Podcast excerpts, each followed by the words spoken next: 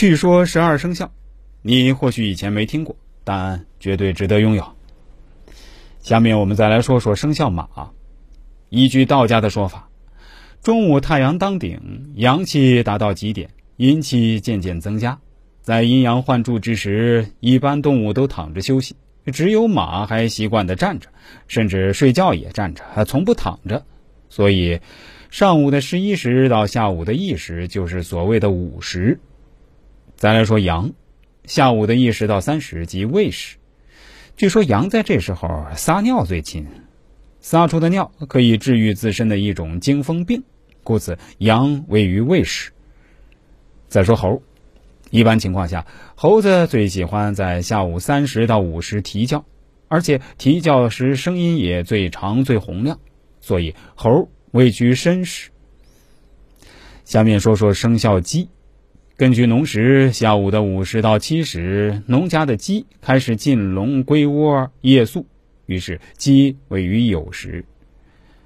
再说狗，晚上七时到九时，黑夜来临，狗看家，守夜的警惕性最高，并产生一种特殊的视力和听力，看得最远，听得最清楚，所以狗位居戌时。最后，我们来说说生肖猪。晚上九时到十一时，是猪睡得最酣的时候。此时猪发出的声音也最洪亮，全身肌肉抖动的最厉害，长肉最快。于是猪为亥时。还有一种说法，认为是根据十二生肖与医学界的联系而得来的。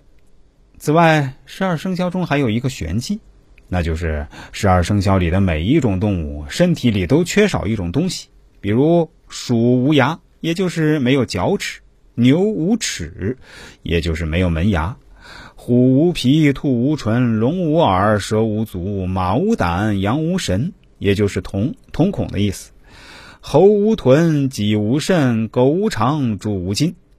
据此，后来医学界发现，十二生肖里所缺的东西，正好是中医子午流注开学的时辰，也正是人体这个时候需要补的东西。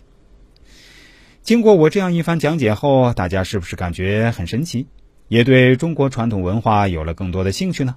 如果想要了解更多的传统文化知识，其实方法很简单，您只需要长期关注、收听我们的节目就可以了。